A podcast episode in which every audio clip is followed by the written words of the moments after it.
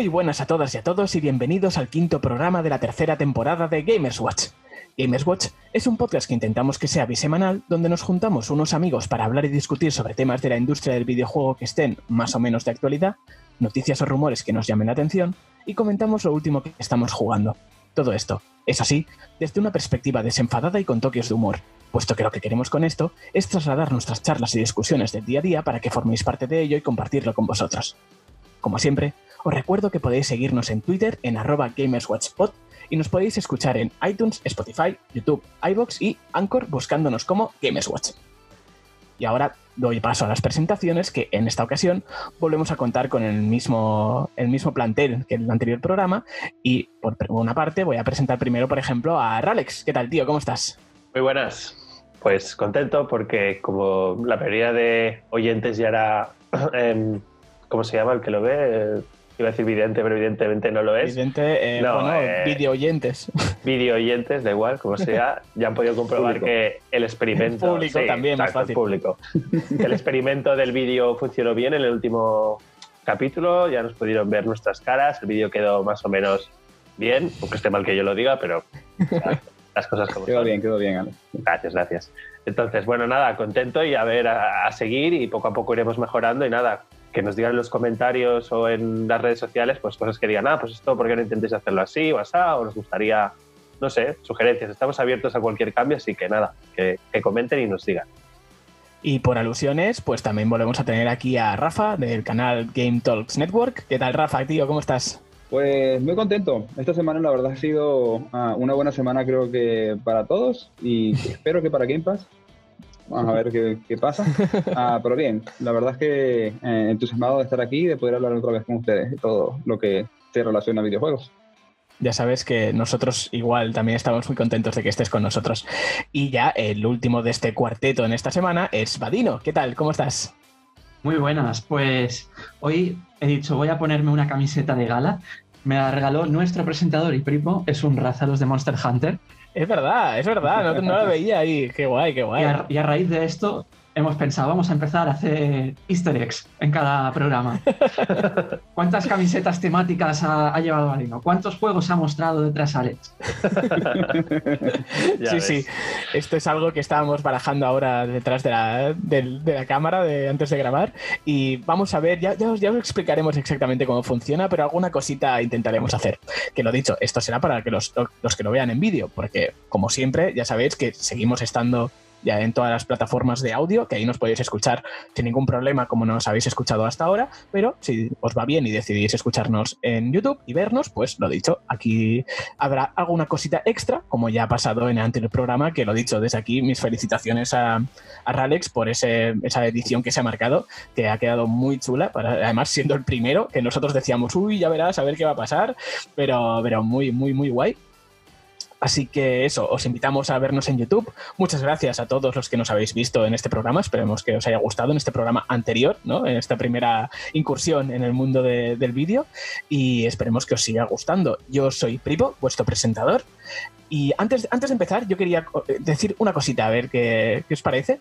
Eh, que, bueno, eh, no sé si visteis que el otro día eh, anunciaron, bueno, que todo el tema que están haciendo como todas las compañías se están viniendo arriba con, las, con sus propios vídeos de presentación de cosas, como ya hemos visto.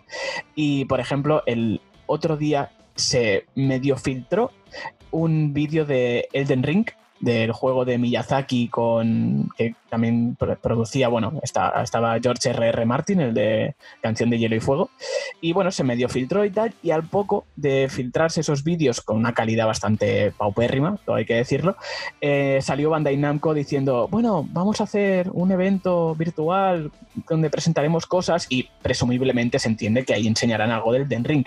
En este caso, el Den Ring, no sé si vosotros habéis visto lo que estoy hablando, si le tenéis ganas a este juego, por, por saber, simplemente así.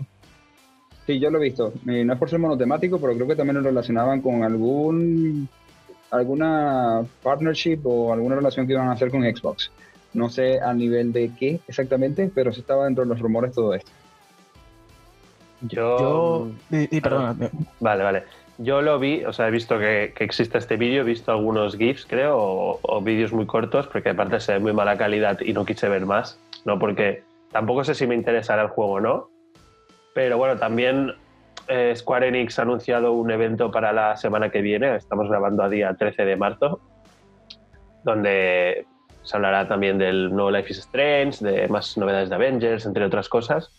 Y bueno, sí, creo que esto es una tendencia que cada vez va a ir a más porque están viendo las compañías que les es más barato y llaman más la atención al hacer cada una su propio evento que no compartir con todos un E3, por ejemplo, que hay 200 anuncios y al final destacan de esos 210. Y, y creo que es más que nada por eso, porque además tienen un control total, es más barato, ellos deciden el cuándo y el cómo anuncian sus juegos y, creo que lo iremos viendo más, ya lo estamos viendo con las principales, pero es que de aquí a poco podemos tener un, no sé, eh, don't not direct, ¿sabes? De los de Life Strange simplemente, ¿por qué no? No sé si tú, Vadino, querías aportar algo al tema. Yo no lo he visto. Vale. Eh, no, yo simplemente iba a decir que esto que comenta Ralex, eh, sí, yo creo que es algo que vamos a ver más, pero que para las compañías sea más factible, para ellas, no te lo discuto, pero creo que es algo discutible, ¿eh? porque yo echo mucho de menos el E3 habitual. O sea, yo creo que esto da para un debate extenso de qué nos parece mejor, si eh, que cada una vaya a la suya y vaya sacando cosas a lo largo del año, o que se centren solo una semana como hasta ahora. Yo lo dejaría por aquí, me parece muy interesante, era por ver qué os parecía, para tantear un poquito el terreno, y yo lo apuntaría para un posible programa, si os parece bien. Estoy contigo en ello. Así me gusta, así me gusta, que me apoyéis a vuestro presentador. pues lo dicho, eh, yo creo que ya tras esto, tras esta breve introducción y hechas todas las presentaciones, ponemos un poquito de musiquita y ¡empezamos!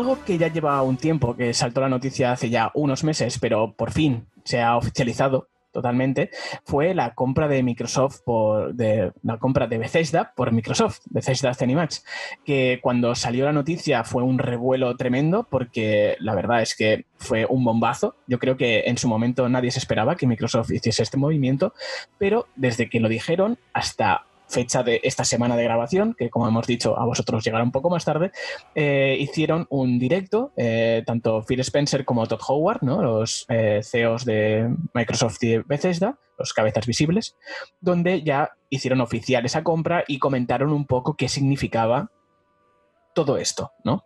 Claro, bueno, Microsoft compró Bethesda por una cantidad de dinero, mm, bueno, yo, sinceramente a mí no me salen ni las cuentas, que son 7.500 millones de dólares, o sea, algo que los simples mortales como nosotros creo que por desgracia nunca veremos, pero bueno, cantidad estratosférica. Y entonces el otro día ya explicaron que esto qué significa. Pues por ejemplo, significa que ya de, primeras, a partir de, ahora, eh, en el Game Pass tendremos un montón, casi todos los juegos de, de publicados hasta ahora, como esa saga del The Scrolls, Doom, Fallout, los Dishonored, Wolfenstein, y los tendremos en Game Pass y además ahora pasan a ser, bueno, propiedad de Microsoft y ahí los tendremos. Luego, otra de las cositas que no se sabía muy bien cómo iba a funcionar son que los pactos, ya lo dijeron, pero bueno, aquí lo han aclarado un poquito, es que los pactos anteriores a la compra de Microsoft se respetarán. Eh, por ejemplo, el tema Deathloop, que sale el próximo mes de mayo, que va a salir para PlayStation 5 y PlayStation 4 también, si no me equivoco, supongo que sí. Ahora mismo, si me equivoco, me lo decís, ¿eh? eh interrumpidme si hace falta. Eh, o Ghostwire Tokyo, eh, estos de momento no significa que no vayan a salir donde tenían que salir en el caso de la consola de Sony. Simplemente que esa, ese pacto que ya tenían hecho antes de la compra se mantiene. Así que no os preocupéis los que tengáis ganas de jugarlo, como yo, por ejemplo, que quería jugar Deathloop, que lo podremos jugar en nuestras consolas de Sony. luego también han especificado que los futuros lanzamientos también saldrán en Game Pass, que es lo que se esperaba ah, con esta compra. Eso sí, no han dicho exactamente cuál, lo han dejado todo un poquito en el aire. O sea, han dicho que sí, que forman parte del Game Pass, todos, pero no dicen que sean exclusivos de Game Pass. No sé si me explico. Si queréis decir algo aquí, ¿qué opináis vosotros, compañeros míos? Sí, a ver, eh, yo creo que es una súper noticia para, sobre todo para la gente que tiene Xbox, claro. Em, pero me parece que Xbox ya tenía las franquicias, está muy bien, pero esta compra de Bethesda ya hace que sea una consola, joder, que lo he dicho, ¿eh? no se sabe qué va a ser exclusivo y qué no, pero aunque no sea exclusivo, creo que tampoco importa tanto, porque por el simple hecho de que la de juegos de Bethesda, que la mayoría son de una calidad, digamos, del notable como mínimo hacia arriba, están ya en el Game Pass. O sea, gratis, no digo que es gratis porque has de pagar Game Pass, pero para que me entendáis, el cambio de Game Pass de hace un mes ahora es muy bestia. Em, y que todos los futuros lanzamientos de Bethesda sí, sí, o sí van a estar en el Game Pass día uno, joder, cambia mucho el juego ¿eh? para mí. Para mí antes Microsoft tenía su, había comprado estudios, pero nada del calibre de, evidentemente, de todo lo que implica Bethesda. ¿eh? Es que, como has dicho tú, hablamos de sagas como Doom, The Elder Scrolls, em, yo qué sé, Fallout. Eh, a mí los Wolfenstein, por ejemplo, me encantan. Entonces, no sé, creo que como, como movimiento para esta guerra de consolas particular que hay, me parece, no sé si... No es jaque mate, evidentemente, porque Sony también tiene un montón de estudios, un montón de franquicias que son la hostia, pero vamos, que esto lo hace que se iguale para mí mucho, ¿eh? Sí, yo... Cinemax como compañía, sobre todo a nivel de, de la industria de los videojuegos como cultura, creo que es una de las empresas, pensando por Bethesda, que es el iniciador, que está como dentro de la trama de lo que fue el crecimiento de los videojuegos. Y empezando por Doom, y como Doom fue un pionero en los FPS, en First Person Shooters, como realizar un verdadero juego de disparos en 3D en una zona en cual fuera divertido, que fuera además uno de los técnicamente más uh, ambiciosos que había en la época y que a partir de ahí se fueron creando muchos otros, incluyendo, diría yo, Halo, que también de Xbox, pero que también es uno de los más famosos a nivel de, de este género. Y el hecho de que ahora estén Xbox junto a Bethesda haciendo este camino juntos, más allá de la exclusividad, es una, digamos que es un impacto circunstancial más allá, mucho más allá de si es exclusividad o no de un juego o no para Xbox. Quiere decir que está uniéndose a una de las compañías más antiguas y más representativas de la industria del videojuego en sí, junto con todos sus estudios, porque no es solo un estudio que está comprando, está comprando o compró un, un publisher. O sea, aquí es toda la cadena completa de qué es lo que significaba Cenimax o Bethesda en este caso. Sí, eh, la verdad es que, como ha dicho Ralex, yo no considero que esto sea un jaque mate, pero sí que es un puñetazo sobre la mesa muy fuerte que ya cuando salió la noticia ya se vio, ¿no? Que hizo todo, trastabillar todo un poquito. Pero yo creo que aquí lo que también nos interesa, al menos por ejemplo, a mí ahora personalmente, en este momento, que si me dijesen, eh, va a salir eh, The Elder Scrolls 6, que va a salir el mes que viene. Yo ahora mismo no mm. tengo Xbox. Algo que es interesante y que eso que no han querido especificar ni mojarse es eso, que de los juegos que vais a sacar van a ser exclusivos de Microsoft, porque si es así, eso sí que sería, como, como habéis dicho, son sagas muy potentes y muy conocidas, eso sí que sería un bofetón para Sony.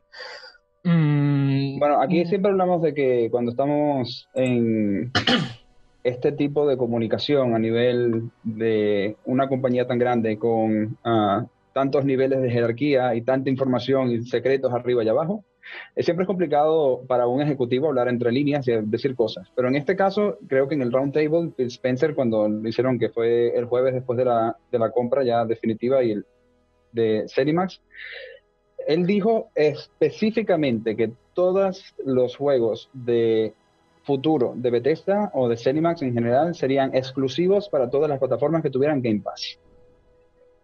Esto quiere decir que PlayStation va a dejar de tener las sagas que tenemos. Ahí es donde quizás no queda tan claro, por dependiendo de qué concepto le puedas dar a lo que él decía de Legacy. Porque además de decir que eran exclusivos para todas las plataformas que tengan Game Pass, también decía que todo aquel contrato o aquella relación legacy, legacy entre comillas, de lo que serían los juegos de Bethesda y de Cinemax, se iban a mantener y se iban a soportar o se iban a, a seguir soportando a nivel futuro. Pero mi pregunta es, ¿consideramos nosotros que un juego, un The Elder Scrolls 6 es un legacy dentro de PlayStation o es un juego nuevo y el legacy son todos los The Elder Scrolls anteriores? Es que yo para creo, mí esa es la clave. Yo creo que va más por sagas, ¿eh? que por... Yo creo que lo que le interesa a, Xbox como propietaria ahora de Bethesda es que venda el máximo número posible de unidades el juego. ¿eh? Y por ejemplo, un juego como el Indiana Jones, que sí que está, lo van a hacer los, los que han hecho los Wolfenstein hasta ahora, creo que ese sí que puede ser un, un juego exclusivo, porque al final es una saga nueva, pero igual que eh, Sony tiene Spider-Man, ¿no? Pues eh, tiene Indiana Jones, eh, Xbox. Pero un Elder Scrolls 6, yo sinceramente veo muy difícil que no acabe saliendo en PlayStation. No te digo que no esté típico un año, que sale primero para Xbox y luego ya sí que sale, como pasó con los Mass Effect, por ejemplo, al principio. Ahora ya casi nadie se acuerda, pero, pero fue así. Entonces, yo creo que estas sagas tan históricas, lo que tú dices de tiene un legado detrás, eh, acabarán saliendo en consolas PlayStation. Pero Opino todo lo que sean IPs nuevas y, eh, o entregas más, por ejemplo, si a los de Arkane sacar un, un juego nuevo tipo Deathloop, ya sabemos que no, pero el siguiente Dishonor, que no sea un Dishonor, creo que eso también podría ser exclusivo. Pero todo lo que sea histórico, eh, yo creo que va a seguir saliendo en PlayStation, en PlayStation y sobre todo las sagas más gordas, pero porque les interesa, ¿eh? Al final el negocio no está en las consolas, está en los juegos. Ya, um, pero yo creo que aquí lo que quieren vender es Game Pass, no, Sí, sí, juego total, en general. total. Y lo otro es que, por eso digo que hay que tener cuidado con la palabra legacy, porque legacy puede tener muchos significados. Y de hecho, normalmente legacy se atribuye a cosas que son antiguas. Cuando tú tienes un juego legacy es porque es un juego antiguo que mantienes. No es el legado del, como, como legado a los videojuegos que tiene Zenimax en sí, sino a mí, a, a mi entender al menos, y haciendo un poco de interpretación del inglés en este caso, Legacy es todo aquello que ya pasó y que están ya allí. Yo no los voy a quitar, no van a ser exclusivos ahora, sino que se van a mantener allí y yo voy a seguir teniendo exclusivos en mi plataforma de Game Pass a futuro todos los juegos que vienen. Entonces, para mí eso entraría de Elder Scrolls. Y por supuesto Starfield directamente.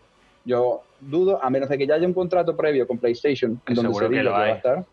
Es que piensa que Starfield lleva en desarrollo muchos años, ¿eh?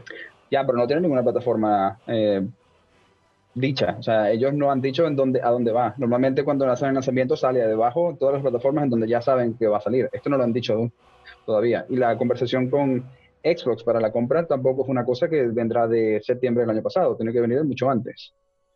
Sí, a ver, eh, al final los tiempos de desarrollo, cuando tú haces un presupuesto para un juego como Starfield, lo haces pensando que lo vas a lanzar en X número de, de plataformas. ¿eh? Entonces, por eso digo que yo dudo, es como el Deathloop, como estos, que sí, ya vemos que van a salir en breves, pero yo lo veo complicado, ¿eh? Y porque sí, evidentemente venden suscripciones, pero es que lo de las exclusivas cada vez está más de capa caída. ¿eh? O sea, fíjate, incluso Sony está sacando ya en PC Days Gone, Horizon, seguro que van a ir sacando en breves más juegos.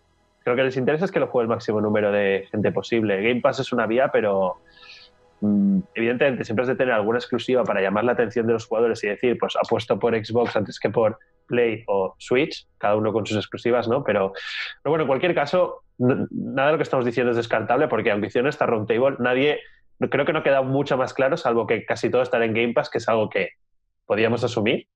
Sí. Y creo que sagas que es que a lo mejor la gente de Bethesda no, no le suena por el nombre, pero es que estoy seguro que al menos uno de esos juegos han jugado, lo he dicho. Es que hemos dicho Doom, Wolfenstein, Dishonored, Elder Scrolls, Fallout. Es que, por ejemplo, Vadino, que ahora no está hablando mucho porque no es tan jugador de juegos de Bethesda, pero algunos seguro que has jugado. Sí, sí, yo he jugado a The Elder Scrolls y The Evil Within. Por ejemplo, ¿ves? Evil Within, que no lo hemos mencionado, pero también está incluido. Lo que me llama la atención es que, por ejemplo, en estos juegos que se suban al Game Pass, hay algunas ausencias que dices tú, son, son extrañas, como por ejemplo el primer Doom o el Wolfenstein de New Colossus, que es el segundo. Sí. Esto entiendo que debe, debe, debe ser por acuerdos previos, que deben estar igual en PlayStation Now o cosas así raras que Sí, no... porque si no me equivoco, además, me parece que New Colossus estaba en Game Pass y se fue. Ah, Así que algo tendrá que ver con eso. No estoy muy seguro, pero ujú. eso tendrá que ser así. Además de, de claro, donde se enfocaron en, en los lanzamientos con el FPS Boost ah, adicionalmente, como para darle el siguiente, eh, como el siguiente empuje al- a, los juegos que tiene. Que ahora son cinco, no sé si irá más, supongo que sí, pero eso también le da una ventaja sobre cualquier otra plataforma, ya directamente el Game Pass. Que si hablamos de quitando de nuevo la exclusividad y digamos que solo temporal, este tipo de cosas que son legacy, que ayudan a que no solamente se mantengan en la plataforma de Xbox y que aunque estén en otras plataformas, Xbox es el mejor lugar para jugarlos, porque ya no tendrás un Dishonored Definitive Edition a 30 FPS, sino a 60, porque lo puedes jugar sin que, el, sin que Bethesda tenga que hacer absolutamente nada. Y ya tú tienes en tu plataforma de Game Pass estos cinco juegos, Dishonored, Fallout 4, Fallout 76, Prey, The Elder Scrolls 5, Skyrim, todos estos con ya corriendo mucho mejor que cualquier otra plataforma, sin hacer nada, excluyendo PC, por supuesto. Sí, pero eso tampoco. O sea, yo si tengo ahora una Play 5 no voy a decir, va, me compro la Xbox para jugar al Dishonored Definitive Edition a 60 FPS. Yo creo No. que, que esto de Bethesda es, vamos, un movimiento súper bueno, pero más hacia futuro, porque ahora mismo la mayoría de juegos estos que han añadido al Game Pass, vas a cualquier tienda y los encuentras todos por tiradísimos de precio. O sea, Ya, Eh, pero, no, pero no es igual. Es como, es como cuando tú tienes un ordenador. Tú normalmente en el ordenador, ah, tú te lo compras, te compras una computadora para tener las mejores capacidades gráficas y el, y el mejor rendimiento de cualquier juego que compres, incluyendo estos antiguos. Esto nunca se había dado en ninguna consola, excepto ahora en Xbox. Y creo que esta es un poco la jugada que ellos están haciendo con el Game Pass y con su FPS Boost y todo lo que hacen con el Auto HDR y todas las capacidades que tiene eh, Xbox en sí para dar un valor agregado no solamente a los nuevos, sino a los que ya tenías y mantienes todo tu catálogo. Aparte que nosotros tenemos muchos juegos y que ya hemos jugado la mayoría de estos, pero para un jugador nuevo que está entrando en el mundo de los videojuegos y que no le importa tanto los últimos gráficos, todos estos juegos que tienen Game Pass, que lo que tienes que tener una suscripción al principio de un dólar o de un euro para entrar unos tres meses a ver qué es lo que tiene, tienen un catálogo inmenso de cosas que puede hacer, incluyendo juegos mejorados de los Legacy de Bethesda. Sí, sí, Ya. sí, yo estoy de acuerdo. ¿eh? Pero yo me estoy poniendo en el papel, por ejemplo, nos pasa de Pripo y a mí, que ya tenemos Play 5 y que esto lo vemos como algo muy positivo, igual más de cara a futuro que no. Ahora para mí eso no es un motivo para comprarme una Xbox, aunque me la voy a comprar seguramente a final de año, pero por otros motivos. Em, porque son juegos, primero, que llevan muchos años, es decir, los que he querido jugar ya los he jugado. Repito, es nuestro caso, ¿eh? Y que jugarlos a 60 FPS no me, no me compensa comprarme la consola. Que cuando tenga las dos consolas y quiera rejugar a uno o lo jugaré en Xbox, sí, porque al final Mm. es donde mejor se juega. Pero que creo que ahora mismo no es el argumento para que alguien diga, me compro la Xbox ya. De aquí un año cuando salga, o de aquí dos, el Starfield exclusivo, que seguro que estará optimizadísimo para Xbox, ahí sí. Entonces creo que, como todo lo que ha hecho Microsoft, creo que estos primeros dos años de Xbox Series X son un poco flojos, pero que a futuro va a pegar un empujón súper bueno. Pero lo veo más de cara a dos años vista o así. Yo creo que, aparte de todo lo que es a nivel de juegos y la batalla de Xbox contra PlayStation, es un paso muy positivo hacia ese futuro Netflix de videojuegos.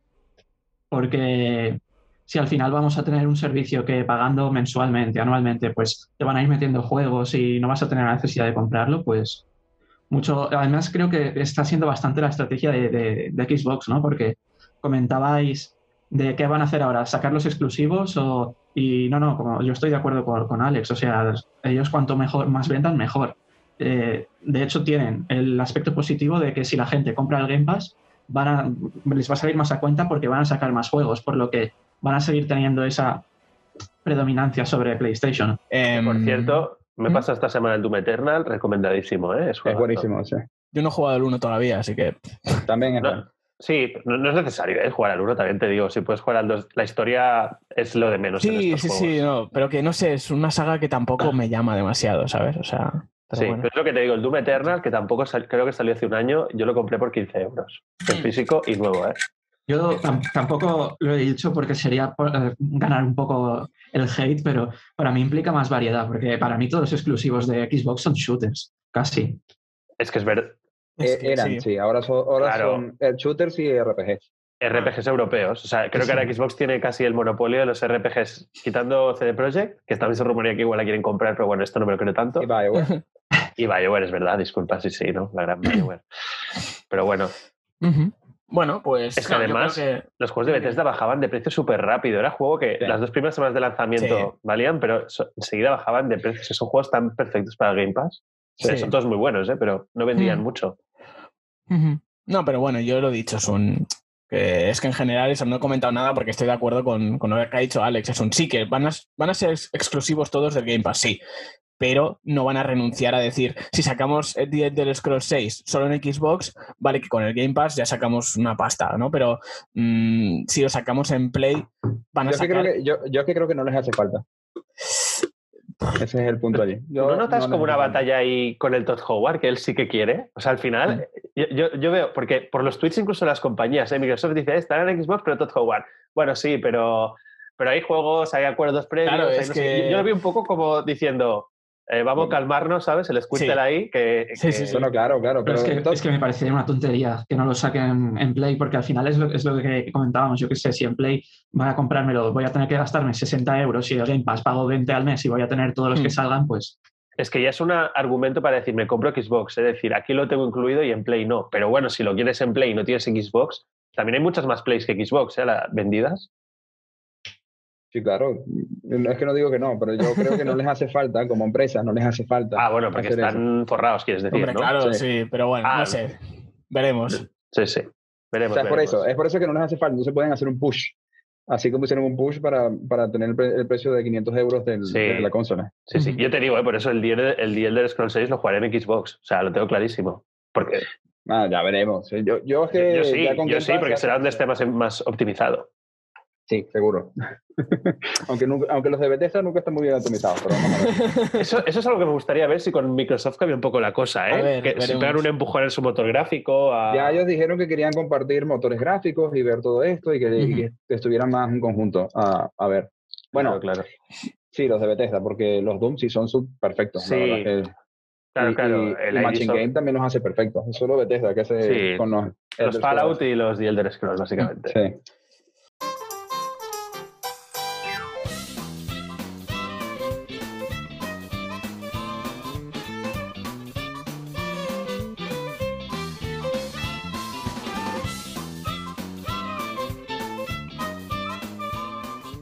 Mayor lanzamiento de Nintendo para este inicio de año, con el permiso de Bravely Default 2, que salió hace escasos días, eh, fue ese Super Mario 3D World más Bowser's Fury, que no deja de ser un refrito de un, un port del juego que salió en Wii U.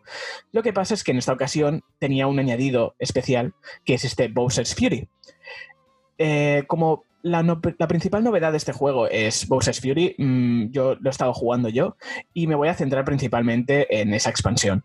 Yo en mi caso, no sé vosotros, creo que tampoco, pero no jugué ese 3D World en Wii U, con lo cual a mí me ha pillado totalmente de nuevas. Pero bueno, voy a comentarlo un poquito por encima lo, que es. Que básicamente eh, Super Mario 3D World eh, es un Mario de scroll tradicional, digamos, el Super Mario de toda la vida, pero con la evolución que ha dado la saga desde Mario 3D Land, el juego que salió para Nintendo 3DS, que es que te puedes mover en todas las direcciones, pero no deja de ser un camino por el que tienes que avanzar hasta llegar a la bandera final. O sea, digamos que es simplemente la evolución lógica de eh, los el Super Mario de toda la vida. Incluso el Super, Super Mario Bros. creo que fue, el que también lo sacaron, que era de Wii U y ha salido también refrito para Switch. Pues es eso, es eso, pero con un poco más de libertad, ¿no? Digamos, y de que puedes mover la cámara un poquito, eh, algunos ángulos, no es cámara libre, pero puedes mover, eh, creo que son ángulos de 45 grados, puede ser, pero están bloqueados, no es total los giros que puedes dar. El principal atractivo de, este juego que trajo en su momento era el traje gatuno, que es principalmente lo que se veía en la portada también, que era un power-up más, igual que la flor de fuego, el boomerang, que es otro Mario anterior, que puedes lanzar un boomerang.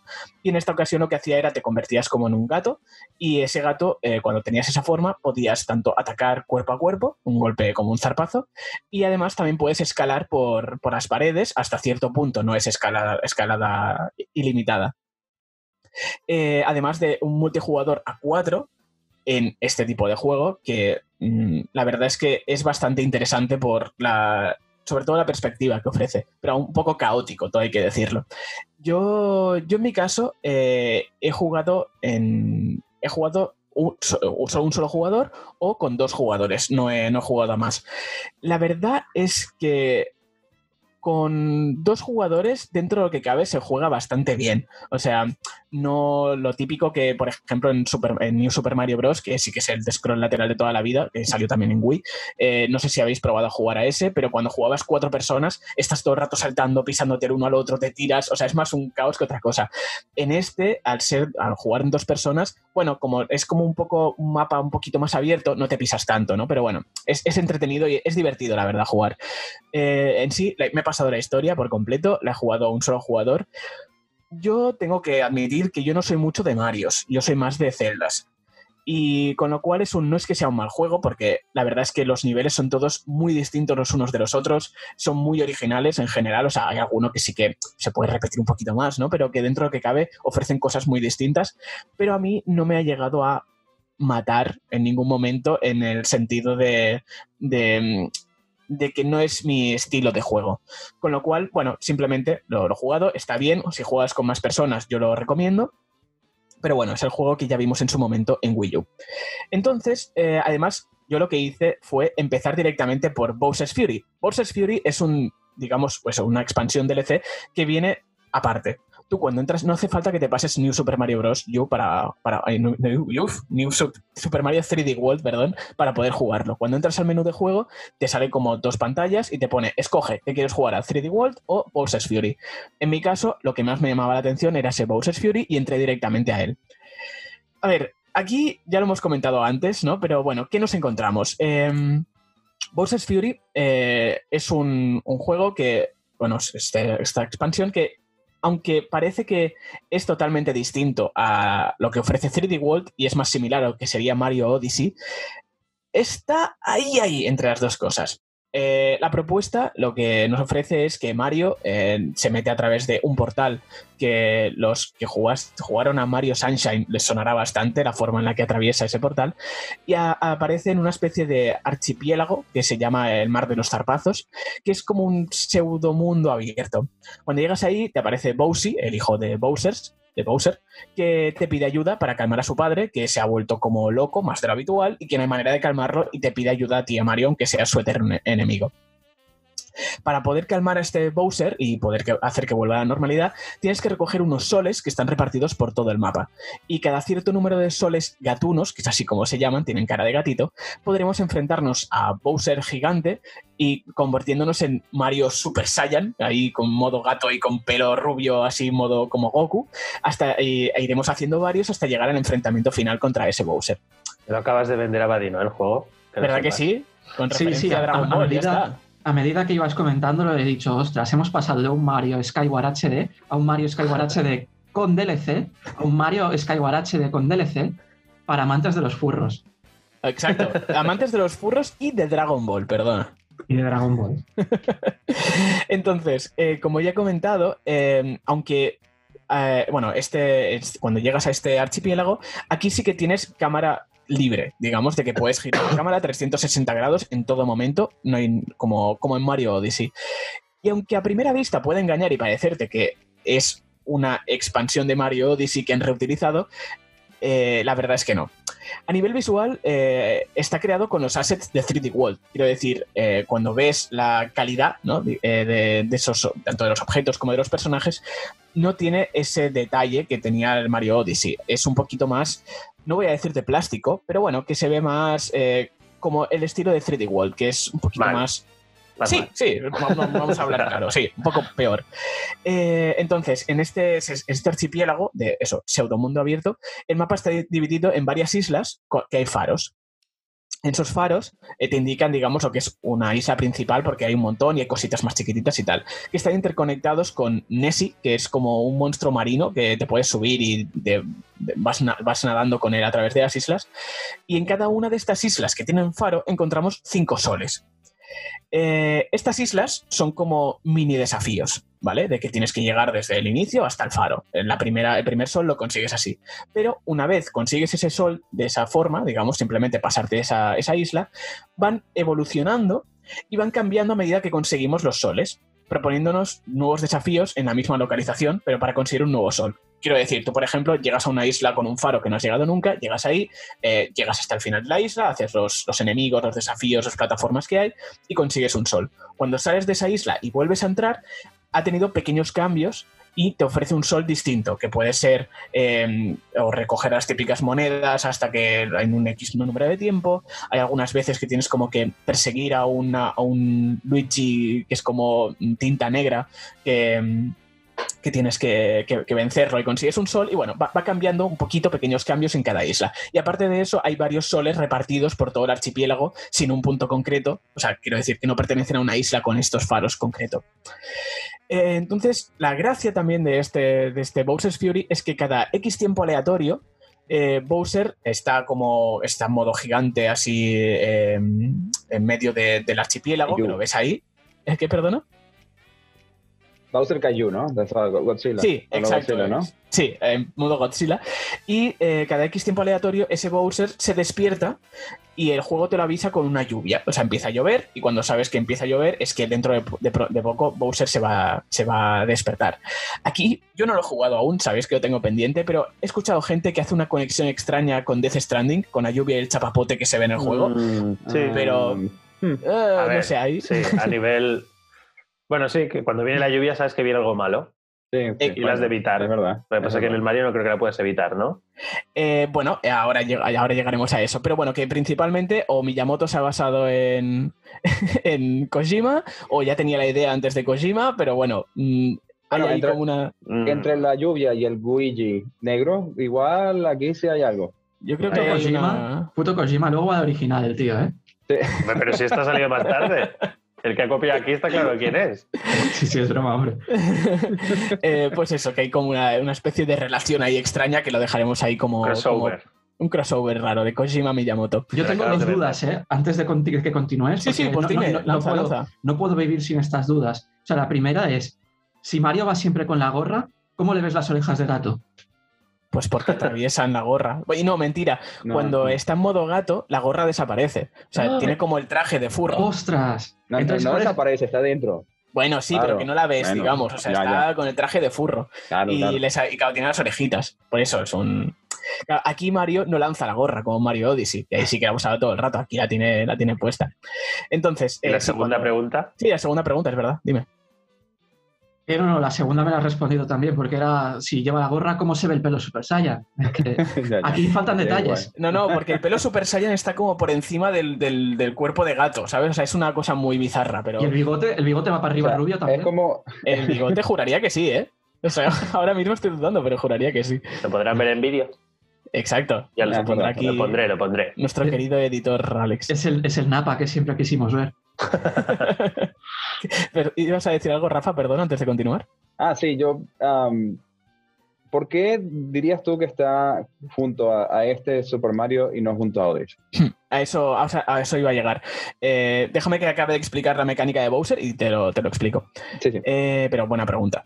Eh, bueno, eso, entonces Bowser, es verdad, Bowser aparece ahí, te avisa con una lluvia, y entonces aparece Bowser ahí en modo gigante y te empieza a atacar durante unos minutos, lanzando bolas de fuego y unas plataformas que caen del cielo y se incrustan en la tierra. Lo que te ayuda a conseguir algunos de los soles que solo puedes conseguir en esos momentos. O sea, hay algún solo que además te indica que eh, tiene la cara de Bowser, algunas paredes, y solo la puedes trozar Bowser tirando fuego, con lo cual cuando aparece tienes que colocarte delante de esa pared, que te tire una bola de fuego, esquivarla y destroza esa pared para poder acceder a ese sol, por ejemplo.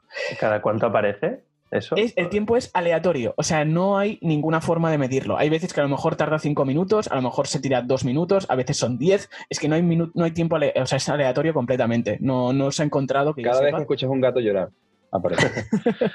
¿Y eso no es un poco. ¿Llega un momento que se hace un poco pesado o no? Eh, a ver, ahora, ahora te cuento, sí. Eh, eh, la cosa es que eh, eso, cuando aparece eso, para, para hacer que Bowser se vaya, si consigues un sol en el momento en que ha aparecido, directamente haces que se- Bowser se retire. O sea, eh, el sol activa el faro más cercano que haya y entonces Bowser se retira porque la luz le, le afecta. Claro, hay veces que a lo mejor estás intentando hacer un desafío de lo que sea y de repente te aparece Bowser ahí y dices, me cago en la leche, ahora que estoy aquí, me, encima me caen bolas de fuego y tal, y te fastidia. Pero bueno, si consigues conseguir un sol rápido, desaparece al momento. ¿Qué pasa? Eh, cuando consigues cierto número de soles, como he comentado antes, eh, puedes acceder a una campana gatuna gigantesca, que es cuando te conviertes en modo Super Saiyan, y tienes ahí una especie como de minijuego en el que luchas, eh, eso, como la próxima película de Godzilla vs. King Kong, o sea, una cosa similar, siendo Mario contra Bowser, que es como el archipiélago es en el que estás, tú te haces gigantesco y vas como andando por ese archipiélago, por el agua y por, o sea, por las islas y todo. Y vas luchando contra Bowser y al final, bueno, tienes que, golpearle varias veces, como siempre. Nintendo, cuando quiere innovar en sus juegos, coge Pokémon, coge Marios y los hace más grandes y dice, nada, ya está, innovado, 60 euros, gracias por, por, jugar. ¿no? Más le gusta lo mismo, pero más grande. Sí, Y, brillante, ¿no? Los Pokémon son como rojos, ¿no? Los Dynamax esto y el Mario, pues, amarillo. Bien resumido, sí, sí. Además, en vez de con King Kong contra Godzilla, ¿no sería King Gatito contra Godzilla? Sí, bueno, era para que la gente se hiciese una idea, pero sí. King... Maldito juego de furros, tío. King Kitty versus Godzilla, sí. Entonces, eh, la pregunta de Rafa, de por qué digo que esto no es una expansión como tal de Mario Odyssey que han reutilizado y han puesto aquí eh, en este 3D World para añadir algo sin que la gente se queje. Es porque es mucho más 3D World de lo que parece a simple vista. Eh, el set de movimientos de Mario eh, es en esencia el mismo que 3D World. es decir, es scroll horizontal, pero en este caso, o sea, puedes moverte, agacharte, saltar, usar los poderes de los power-ups, pero no tienes todas esas habilidades que tenía Mario en Mario Odyssey. Eh, ya, ya, no hablo solo de lanzar la gorra, sino que había muchísima cantidad de saltos y de movimientos que aquí, aquí me pasaba. Yo me, me ponía a jugar al principio, al ver la, la, cámara libre, era un, vale, es como Mario Odyssey. Pero, pero intentabas hacer los movimientos que haces en Odyssey y no, es mucho más limitado. Porque es eso, no deja de ser lo mismo que tú puedes hacer en un Super Mario, en, New Super Mario Bros., digamos, el scroll lateral de toda la vida, es eso, pero en 3D, claro, con lo cual te lo limita mucho más. Mm, eso, eh, realmente es, yo creo que han conseguido engañar a la gente para que se crea que esto es una expansión de Mario Odyssey, porque visualmente, aunque eso en cuanto a gráfico y tal no se ve tan bien, te da la sensación de que estás jugando a, lo que sería un Mario Odyssey, pero con todas esas mecánicas y esos, e, esos movimientos que tienes en los Marios tradicionales. Personalmente, yo opino que eh, este creo que tiene que ser el camino que ha de tomar la saga.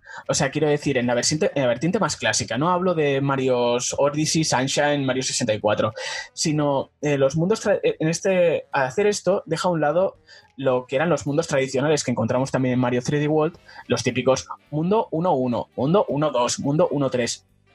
Aquí lo tienes todo incluido en este mundo, pseudo mundo abierto, pero que lo, esconde todo muy bien, con, unos resultados. Dime, dime, perdona. No, digo que eso mola, que sí, que me parece mm. muy guay que hayan estén innovando un poco en ese aspecto. Sí, o sea, ya te digo, y está muy bien escondido por, por eso, porque hasta que no lo juegas no te das cuenta. Lo dicho, tú ves vídeos y dices, vale, es un Mario Odyssey, pero a un nivel gráfico menor y más pequeño, un mundo, como un, un, mundo de Mario Odyssey, pero no es así.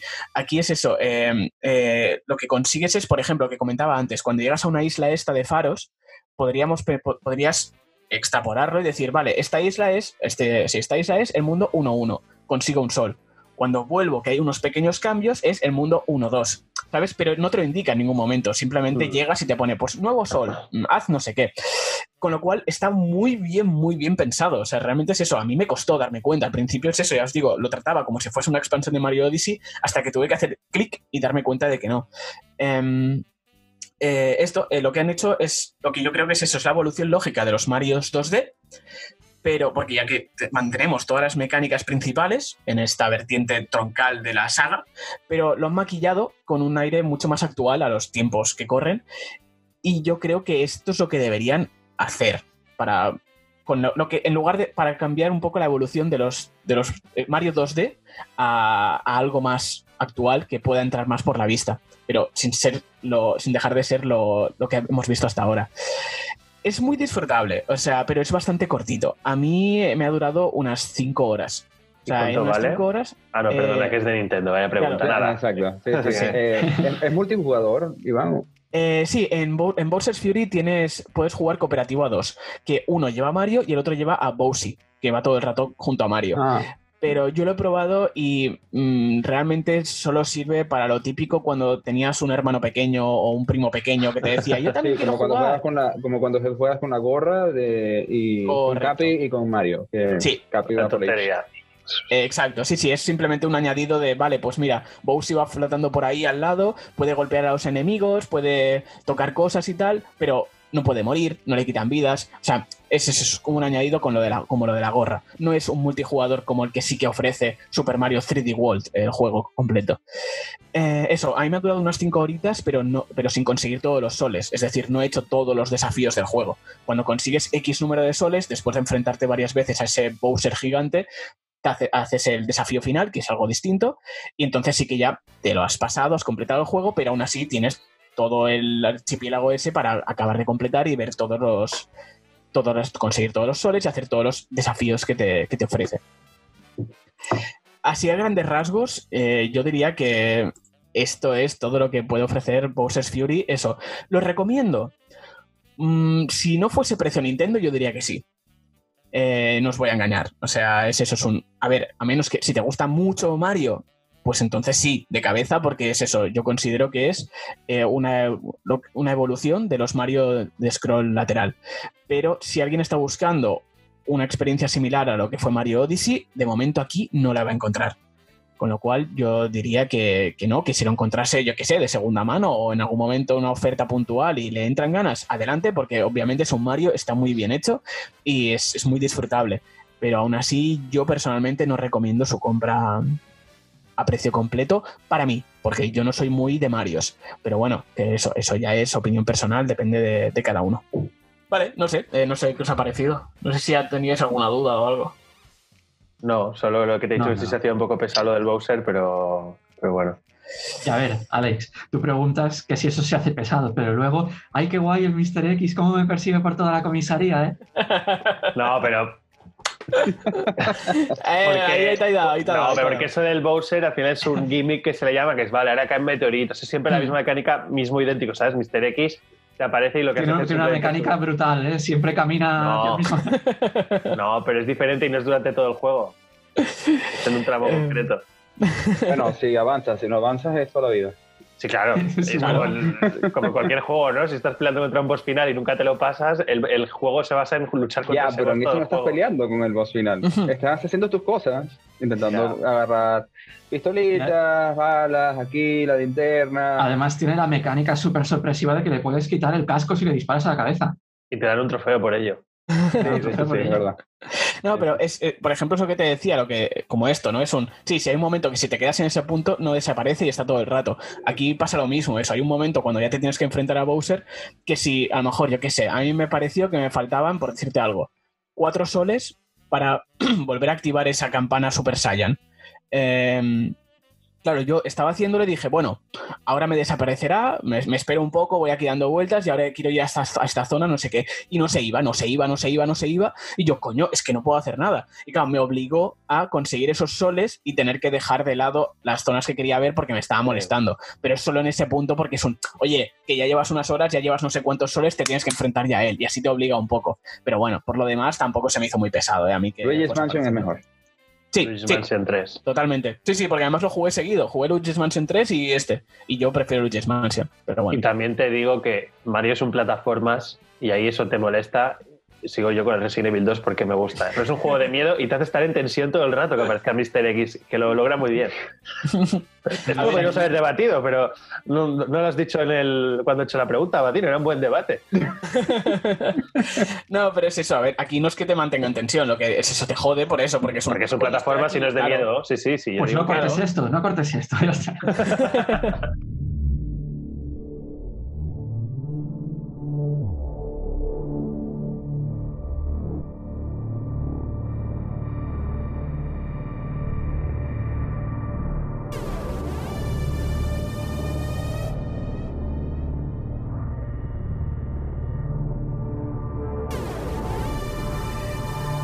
Hace unos días, bueno, para cuando escuchéis esto ya hace unas semanas, eh, Sony eh, dijo que un nuevo casco de PlayStation VR, eh, realidad virtual, estaría está, en camino. Este PlayStation VR 2, como, queremos queramos llamarlo, pero que de momento se iría al próximo año 2022.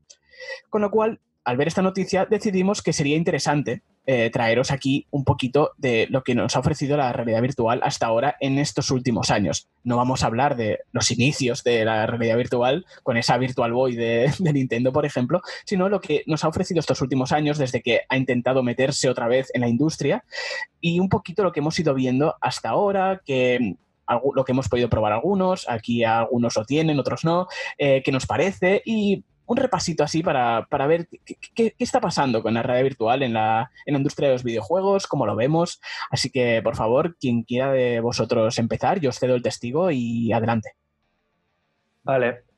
Pues no, es que al, final lo dicho, ¿eh? la realidad virtual, aunque lo traemos a colación del anuncio de Sony, evidentemente no es nada que solo esté haciendo Sony, ni mucho menos. Incluso diría que Sony no es de los que lo está haciendo mejor. Pero bueno, quería aprovechar también que Rafa se ha unido al, al podcast, ¿no? Para, como él, yo he estado en su casa y he probado ahí alguna vez a un juego de realidad virtual y sé que él sí que es de, la, de estas, digamos, early adopters que desde el principio se lanza por ella, pues quería debatir un poco sobre por qué creemos que no ha acabado de despegar hasta ahora, de qué cascos hay ahora en el mercado, qué ofrecen cada uno. Entonces tú, Rafa, si no me equivoco, tienes las PlayStation VR y también tenías otro, ¿no? ¿Cuál era el otro que tenías? El Oculus Rift S. ¿vale? Y, el Oculus Rift es, es, para jugar juegos de PC, entiendo, ¿no? Sí, sí. Y que explícanos un poco pues, qué diferencias entre los dos o qué te parece mejor de cada uno, no sé. De hecho, el, el, Rift S salió en 2019, si no me equivoco. Eh, de hecho, este, este casco como tal básicamente quedó, quedó, adoptado por mí porque era de mi hermano, se ha ido del país y me ha dicho, ah, agárralo, cógelo. Y yo lo he agarrado y me lo he agarrado para mí y lo he aprovechado mucho, la verdad. Pero bueno, las principales diferencias que están, aparte de que uno es más nuevo que el otro, es si, si recuerdas el traqueo que tiene el PlayStation VR, el, si tú te lo pones, él tiene como varias luces, que al igual que el Motion Plus, que es estos um, iba a decir algo que, quizás no, no debía, así que me lo... Pseudo, pseudo Wiimote, el Wiimote de la Wii. Va, exacto, eso es lo que iba a decir, ¿eh? mí. Ya lo sé, pero yo lo digo para todos los públicos, gracias. al igual que, el, que este uh, Wiimote, ¿no? el Wiimotion, perdón, el, los, los, controladores, los mandos de, de, movimiento que tienen luces también para tener el traqueo directamente a la cámara del que viene con el PlayStation. Entonces, ahí está la principal diferencia, porque esto solo tienes como la entrada de frente del movimiento. Entonces, la limitación que tiene eso, que aunque es bastante preciso en general, si te lo pones, si pones la mano detrás o el, mando detrás del casco o detrás de ti, pues deja de mirarte y entonces el juego pierde la, el traqueo completo de tus manos o pierde el traqueo de donde estás. Que el casco, a diferencia de, de, los, de los controles, de los mandos, eh, si tú te volteas también tiene por detrás y es más manejables, pero es muy limitante, aparte del ángulo de apertura que tiene para el traqueo. También es limitante en cuanto a dos metros de espacio, creo, y dos, dos metros de ancho, y ya está. O sea, es un cuadrado de allí que, que no te permite salir de allí. Entonces, ah, funciona bastante bien, pero tiene esa gran limitante. Con el Rift S, que es como la versión 1.5 del Rift, han incorporado unas cámaras al mismo casco. Entonces, tiene cámara, un, tiene un array de cámaras en todo el, contorno del casco para poder tener el motion del control, del controlador. Entonces, a diferencia del PlayStation, que solo tiene de frente, si tú te volteas en el Rift S, sigue teniendo control de los mandos. Entonces, puedes ver en cualquier momento el mando. Ah, no importa qué estás haciendo. Y te da una amplitud mayor de una habitación. Eh, y es muchísimo más preciso en este aspecto. Aparte que la resolución de, dentro del casco es, no recuerdo si el, PlayStation VR 2 llegaba a 900p, me parece que sí, este llega a 1440, cada uno de los, de, los visores del casco. Entonces ya la resolución es mucho mayor y se permite jugar juegos a una alta definición más allá de la que tiene el, el PlayStation VR. Y lo último, me parece que es un poco uh, los FPS son más fluidos porque tienen unos hertz creo que mayores. No sé, no recuerdo exactamente en cuánto, pero creo que también es mucho más fluido el movimiento de la Rift S que el del PlayStation. Esto sería la, mayor diferencia entre los dos. Sí, a ver, también hay que tener en cuenta que otra diferencia importante, aparte del año que salieron, evidentemente es el precio. Hoy en día te puedes encontrar los cascos de realidad virtual de Sony por 190 euros, 180, incluso han habido ofertas más bajas, pero bueno, el precio aproximado. Mientras que eh, los eh, Oculus Rift ese que dice Rafa, estoy mirando aquí, veo que aproximadamente unos 400, 450 euros. Que de, Sí, de todas formas, 400 dólares salió. 400 Sí. euros. Sí, ya sabéis que las conversiones muchas veces las hacen literales, aunque el valor euro-dólar no sea así.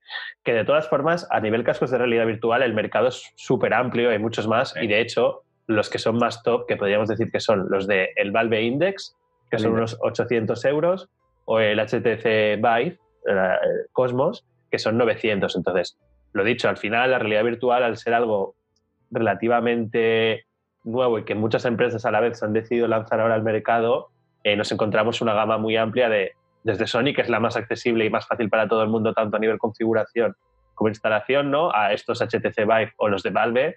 Y claro, evidentemente jugar en eso es otro mundo diferente, pero claro, Bueno, yo te diría que que- necesitas... Quizá L- para, para alguien que, está, que quiere tener unos cascos de realidad virtual, igual el Quest sea, el Oculus Quest sea la Sí. mejor opción. Me parece que el Quest ya, ya no lleva el cable, por tanto ya no tienes que este, estar con un ordenador, tú puedes conectarte sin ordenador y jugar con el Quest. No tiene las mismas prestaciones que tiene el Rift S, pero también tiene el mismo traqueo del, del- en el casco incorporado de las cámaras. Entonces te da esa libertad de movimiento. Yo Sí. creo que iría más hacia eso si recomendaría un casco de realidad virtual.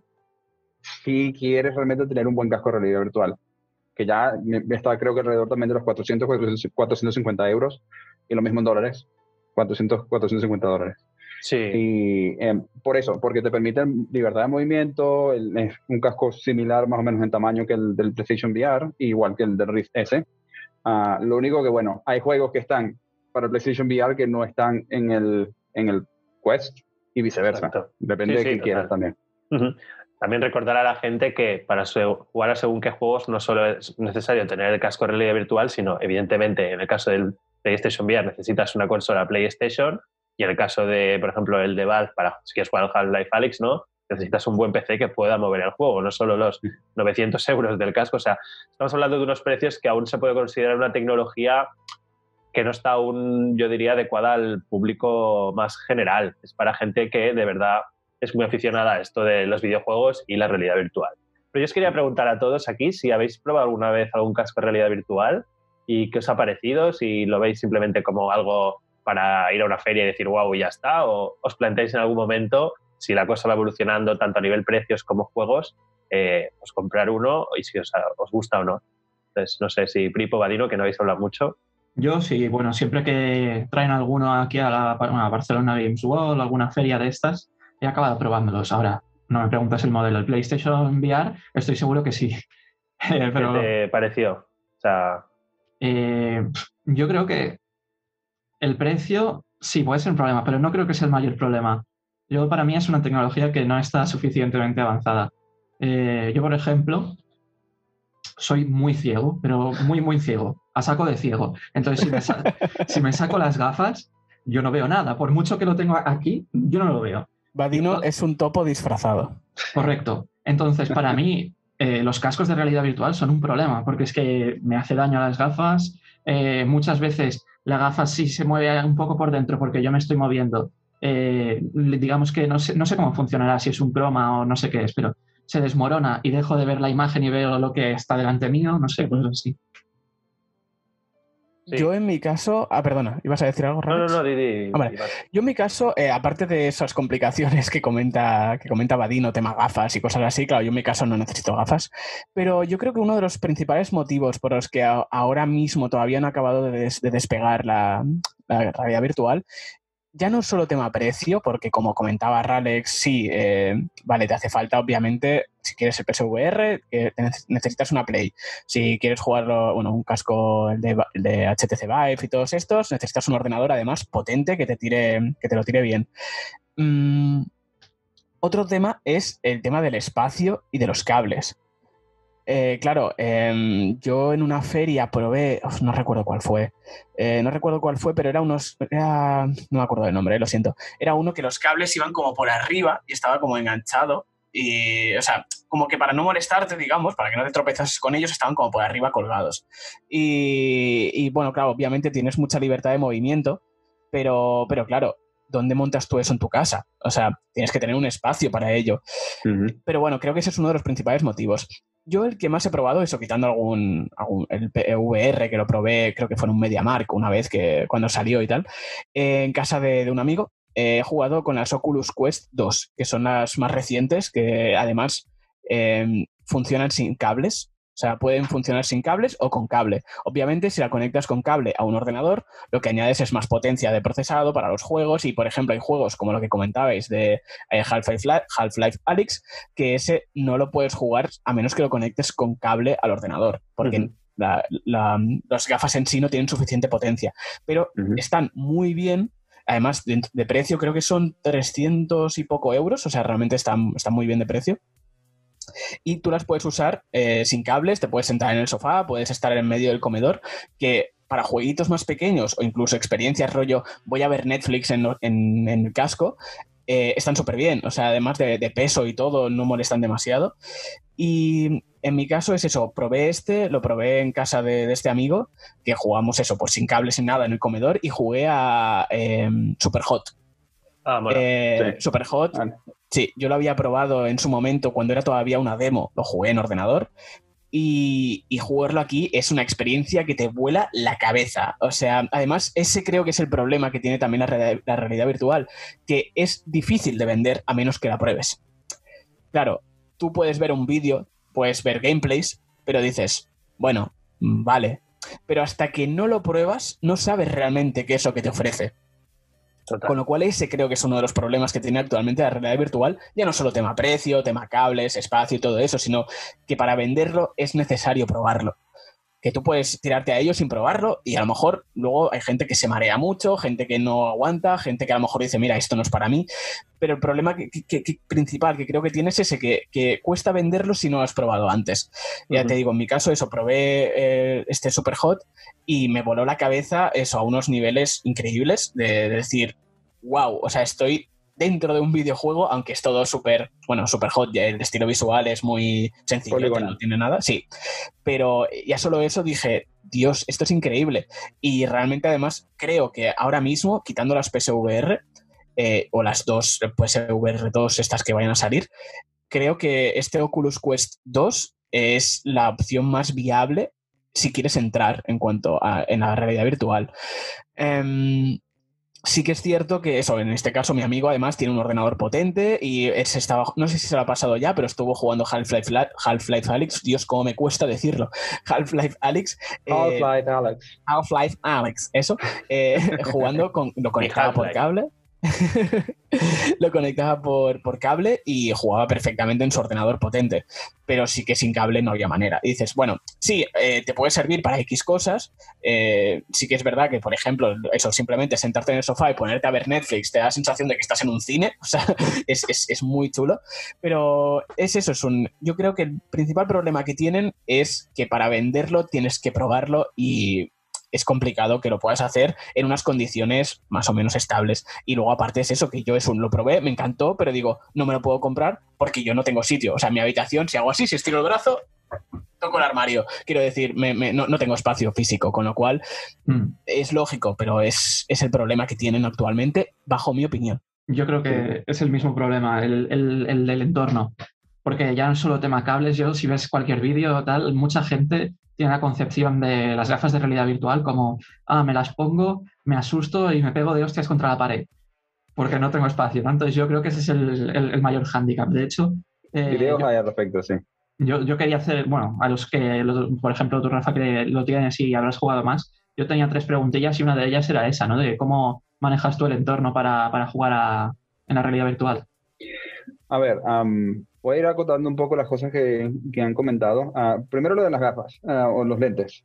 Yo también llevo lentes y pues invito a que vean el video en YouTube porque no solamente verán mis lentes y los de Vadino, sino que también verán las habitaciones de cada y así más o menos verán, verán el espacio. Eso depende mucho del tipo de lentes que lleves, qué tipo de montura llevas, qué tipo de gafas, qué tipo también de, de, problema visual tienes. Yo, por ejemplo, lo mío también es muy alto, pero es astigmatismo.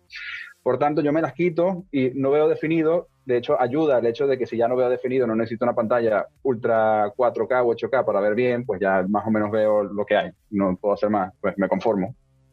Y mis lentes, pues me permiten un poco quizás que quedan allí y quedan. Si es verdad que quedan fijos, y de ahí no se puede mover porque me quedan completamente y después se me marcan, por supuesto, en la cara los lentes. Pero bueno, lo soporto.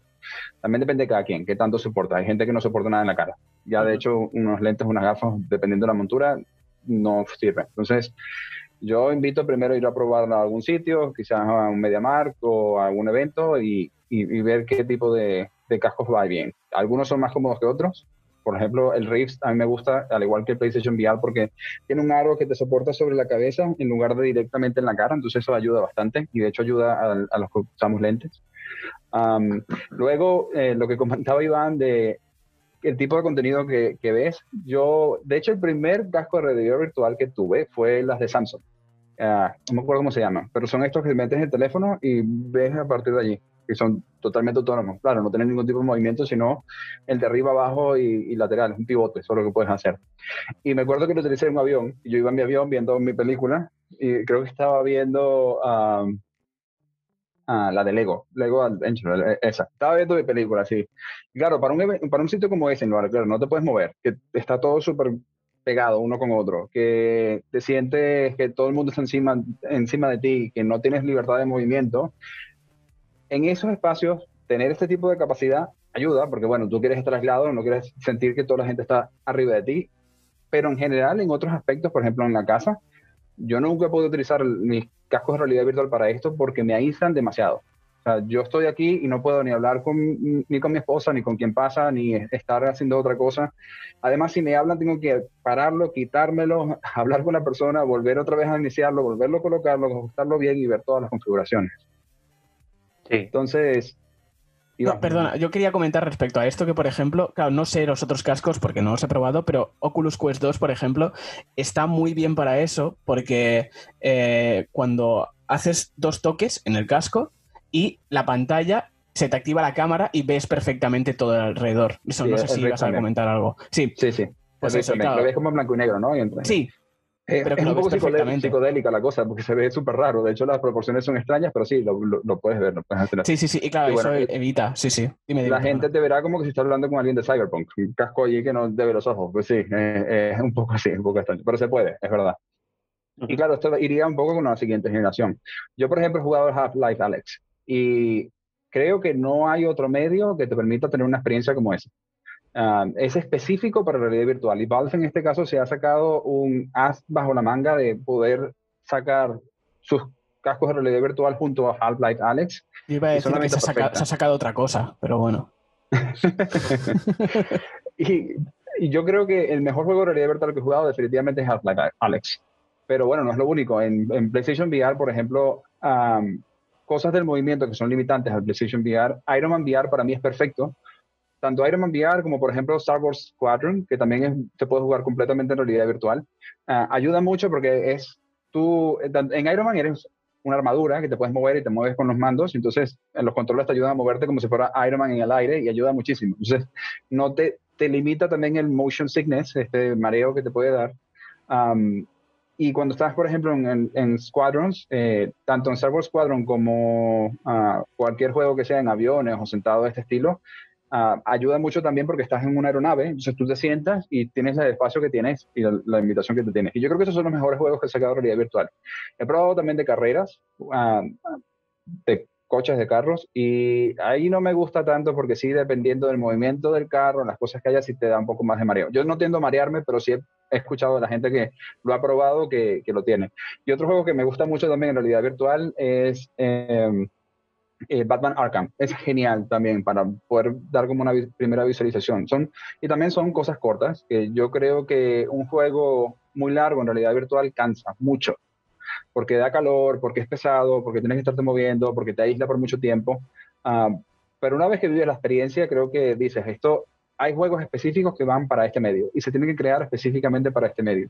Y hay muchos retos que son los retos que están realmente, creo, a nivel de los desarrolladores, que es el hecho de que también el storytelling, en cómo cuentan las historias, tiene que cambiar mucho. Ah, lo hacen, para mí, uno de los mejores ejemplos es Life Alex, de cómo te meten a ti en el personaje y aunque estés haciendo tonterías, como hacen cabezazos o cosas mientras los demás están hablando, aún así te, te pueden como meter dentro de la historia y esto ayuda muchísimo.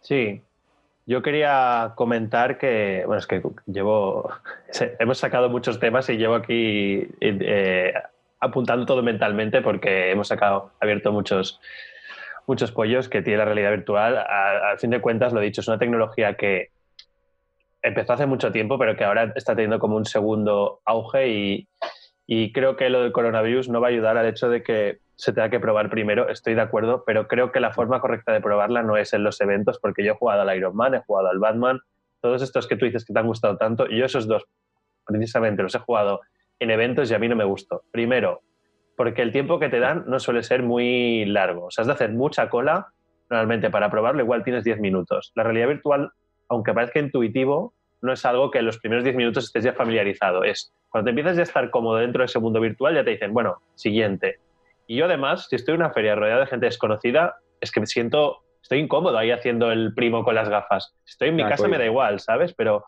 entonces creo que la forma ideal de probarla es, como ha hecho Pripe, por ejemplo, ir a casa de un amigo, o hice yo en tu caso, pero también ese día estamos con mucha gente y era, venga, siguiente, siguiente, ¿sabes? De ir ahí y decir que tu amigo te diga, toma, yo te lo pongo, al final somos amigos, si haces aquí el primo te caes o, o da igual, que estás ahí metido en otro mundo, ¿no? No pasa nada y, a mí, para mí, eso es un, hándicap. Entonces, creo que el que te ha de vender la VR no es el evento, sino amigos que la tengan. Y para eso se necesita gente como Rafa o, tu amigo Iván que se han atrevido a lanzarse y te la dejan probar. Pero es evidente que todos los problemas que habéis comentado de que si llevo gafas, que si no tengo espacio, que si estoy totalmente aislado, lo típico, ¿no? Tengo un gato, pues igual no me doy cuenta le pego una patada. Entonces, son temas inherentes, creo, de la realidad virtual que poco a poco se van encontrando soluciones. Pues ya vemos gafas sin cables, ya vemos esto que le han añadido, ¿no? Que decías tú, Iván, de haces dos tics aquí. Es lo dicho. Yo creo que todo esto son, son conscientes y poco a poco lo iremos probando. Y para terminar el tema, que Rafa ya ha dicho unos cuantos, simplemente quería destacar algunos títulos que, al final son el motivo por el que creo que la mayoría nos gustaría probar alguna vez la VR. Half-Life Alyx, evidentemente, el más destacado que yo no me planteo ahora comprarme unas gafas porque lo he dicho, es mucho dinero entre yo no tengo ordenador, pues ya 900 de las gafas, porque yo si quiero jugar o quiero jugar bien, más tal. Pues, em, pero otros títulos que me gustaría destacar, y ya me dirás, Rafa, si los has probado, por su, eh, aparte de, de, los que has dicho ya, son Resident Evil 7, que sé que no es exclusivo de VR, pero creo que al ser un juego tan Juegos de miedo no hemos hablado. ¿A ti, Rafa, te gustan los de miedo? ¿Has probado alguno en realidad virtual? Uy, depende, pero este justamente lo jugué con, con las gafas de realidad virtual, sí. ¿Y qué tal? es otra cosa, sobre todo en, las partes de combate donde empiezan a pasar entre las paredes unos con otros, es, es, es, otra experiencia. O sea, no es lo mismo estar viéndolo en el televisor que ver cómo viene el, el tío y te pasa por la pared enfrente en la cara así o te cortan un brazo, en, medio del, del, evento y es más, no lo, jugué, no lo juego yo solo, en este caso lo he jugado también con algunos amigos y, es de esto que lanzas las cosas, o sea, está y lanzas y volteas y no puedes porque obviamente es muy personal, estás, muy allí y no se ve perfecto, no se ve tan bien como se ve en el televisor, o sea, aquí baja un poco el rendimiento del, performance del, del 4 cuando estás jugando con esto, pero ya con el hecho de, de que tan inmersivo sea, te, ayuda mucho la experiencia de, juegos de miedo.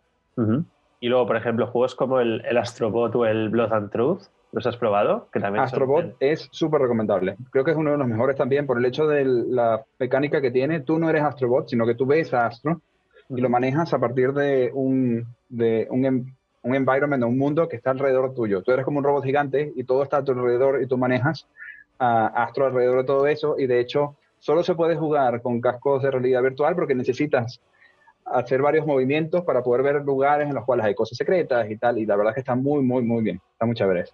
Blood and Truth no lo has probado, ¿o sí? Blood and Truth sí, lo tengo también. ¿Y qué tal?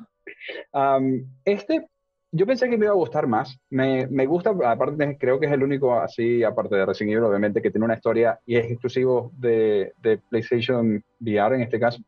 Y está bien, se ve bien, eh, son muchas escenas de acción y haces cosas de acción que si vas en un, si vas en un carro, que si vas eh, en un punto disparando desde tal sitio. Está bien recargar con los dos controles, eso también ah, mola mucho, como dicen ustedes, pero tampoco diría que es Half-Life Alyx, no, no se acerca. No, nada es Half-Life Alyx.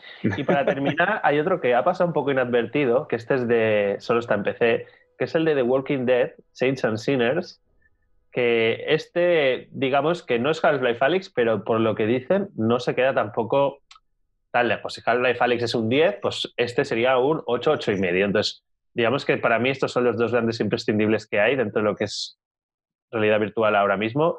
Y luego añadir experiencias de estas más arcade como el Super Hot, el Beat Saber, todos estos juegos que son más de más arcade, digamos, no tan centrados en la historia. Entonces, para mí estos son motivos, a mí me gustaría eh, probarla y, tenerla, pero aún no puedo. Entonces, para terminar, solo os, quería preguntar si en el futuro, ya sea con un PSVR 2, supongamos que se puede jugar al Half-Life Alyx ahí, ¿vale? O gafas que vayan bajando de precio, lo, lo, centro más en PSVR 2 porque sé que, menos tú, Rafa, creo que aquí nadie tiene un PC potente, por lo tanto lo descarto, pero ¿Os gustaría o os planteáis compraros unas gafas? Rafa ya las tienes, pero unas mejores, digamos, o no sé, ir así un poco en orden diciendo cada uno y ya termino. Bueno, antes, antes de que respondan, yo metería entre la lista de juegos que has recomendado el Star Wars Squadron, porque también es brutal. La verdad es que es genial para esto. Vale. pues otro más para la lista. Es que hay bastantes, ¿eh? realmente parece que no, pero va rascando ahí y van saliendo bastantes juegos.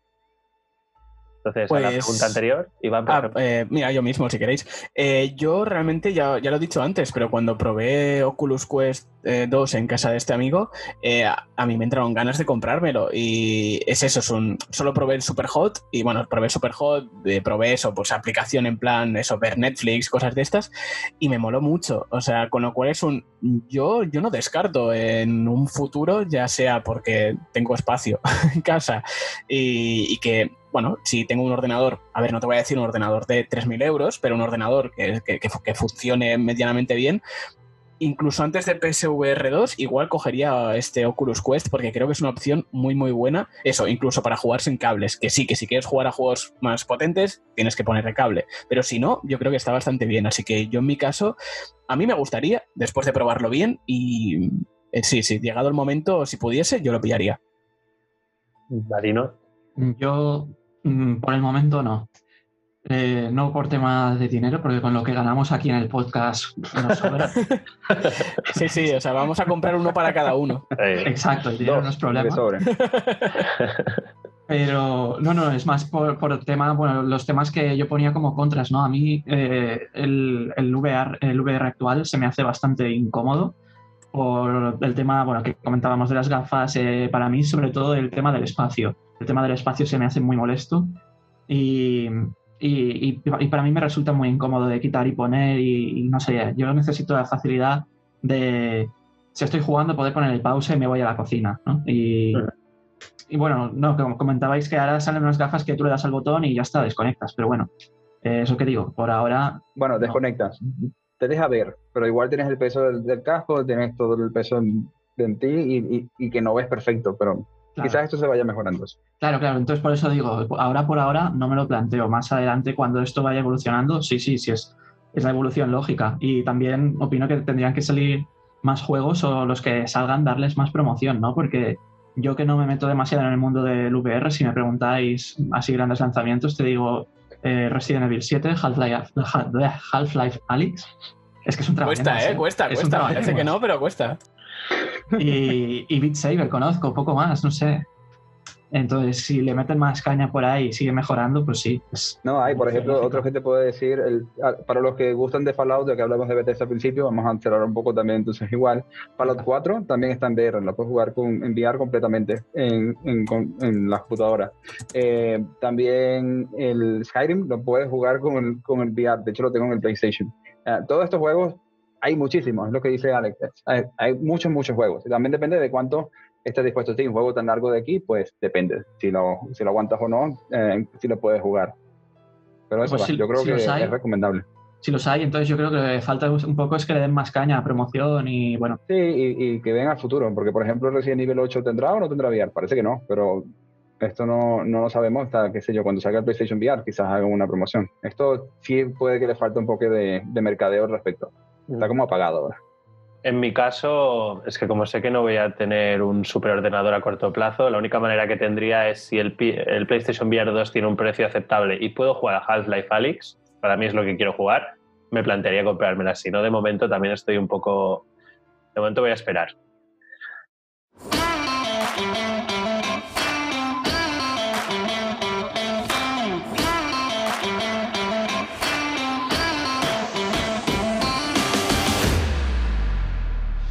Y hasta aquí el podcast de hoy.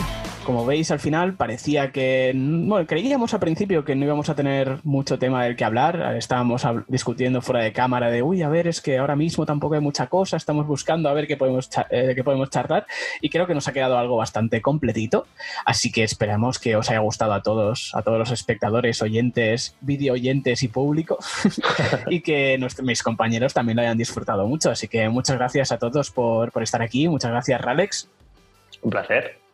Muchas gracias, Rafa, una vez más, por estar aquí con nosotros. Encantado. Y gracias, Vadino. Encantado, ¿no? De solo mencionar que si algún espectador tiene gafas de realidad virtual, que vea este vídeo con las gafas y nos comente qué tal. Oye, pues sí, sí, es verdad, se puede perfectamente. Pones YouTube y, y lo miras. O sea, que lo pruebe y nos, nos lo dejáis en los comentarios. Eh, lo dicho, eso, por muchas gracias a todos, muchas gracias a todos los oyentes por estar una semana más ahí. Antes de irnos, como siempre, os recuerdo que podéis seguirnos en Twitter, en arroba gamerswatchpod, y nos podéis escuchar en iTunes, Spotify, YouTube, iBox y Anchors, buscándonos como Gamerswatch. No sé si queréis añadir algo más antes de irnos y que lo dejemos ya para la siguiente semana. Este es el momento. Sí, sí. ¿no? Yo quiero decir que durante el vídeo ha habido un cambio en mi background que si alguien lo nota, por favor, que lo ponga en los comentarios porque es un experimento que estamos haciendo que igual en un futuro puede llevar a, ya veremos a qué, pero estamos aquí haciendo experimentos de programas interactivos con los videoespectadores en este caso, así que nada, si alguien ha notado el cambio, que diga que ha sido y nada, ya veremos qué le pasa. Vamos a, hacer un Gamers Watch Cinematic Universe. Exacto, habrá crossovers con Game Talks Network. Exacto, y, aprovecho y le digo que pasen por allí, así ven los reviews que tenemos en el canal, let's plays y algunos comentarios al respecto de, listas de mejores y recomendados y pues nos espero por ahí también para que nos puedan ver. Exactamente, ya sabéis. Eh, Vadino, ¿ibas a decir algo? Perdona. Sí, que también convertiremos esto en un gacha, entonces podéis tirar la ruleta para que salga eh, pues cada día un podcastero nuevo. Podéis rolear y que mañana esté aquí Iván, eh, mañana Ralex, así. Exacto, son experimentos, tendremos que ir haciendo. Lo dicho, eh, eso, esperamos que os haya gustado, que os guste este nuevo formato que de momento vamos a continuar con este modo vídeo, aunque el resto, formato solo audio, ya sabéis que se mantiene. Muchísimas gracias a todos, muchas gracias a mis compañeros y nos vemos en el próximo programa. Adiós. Adiós.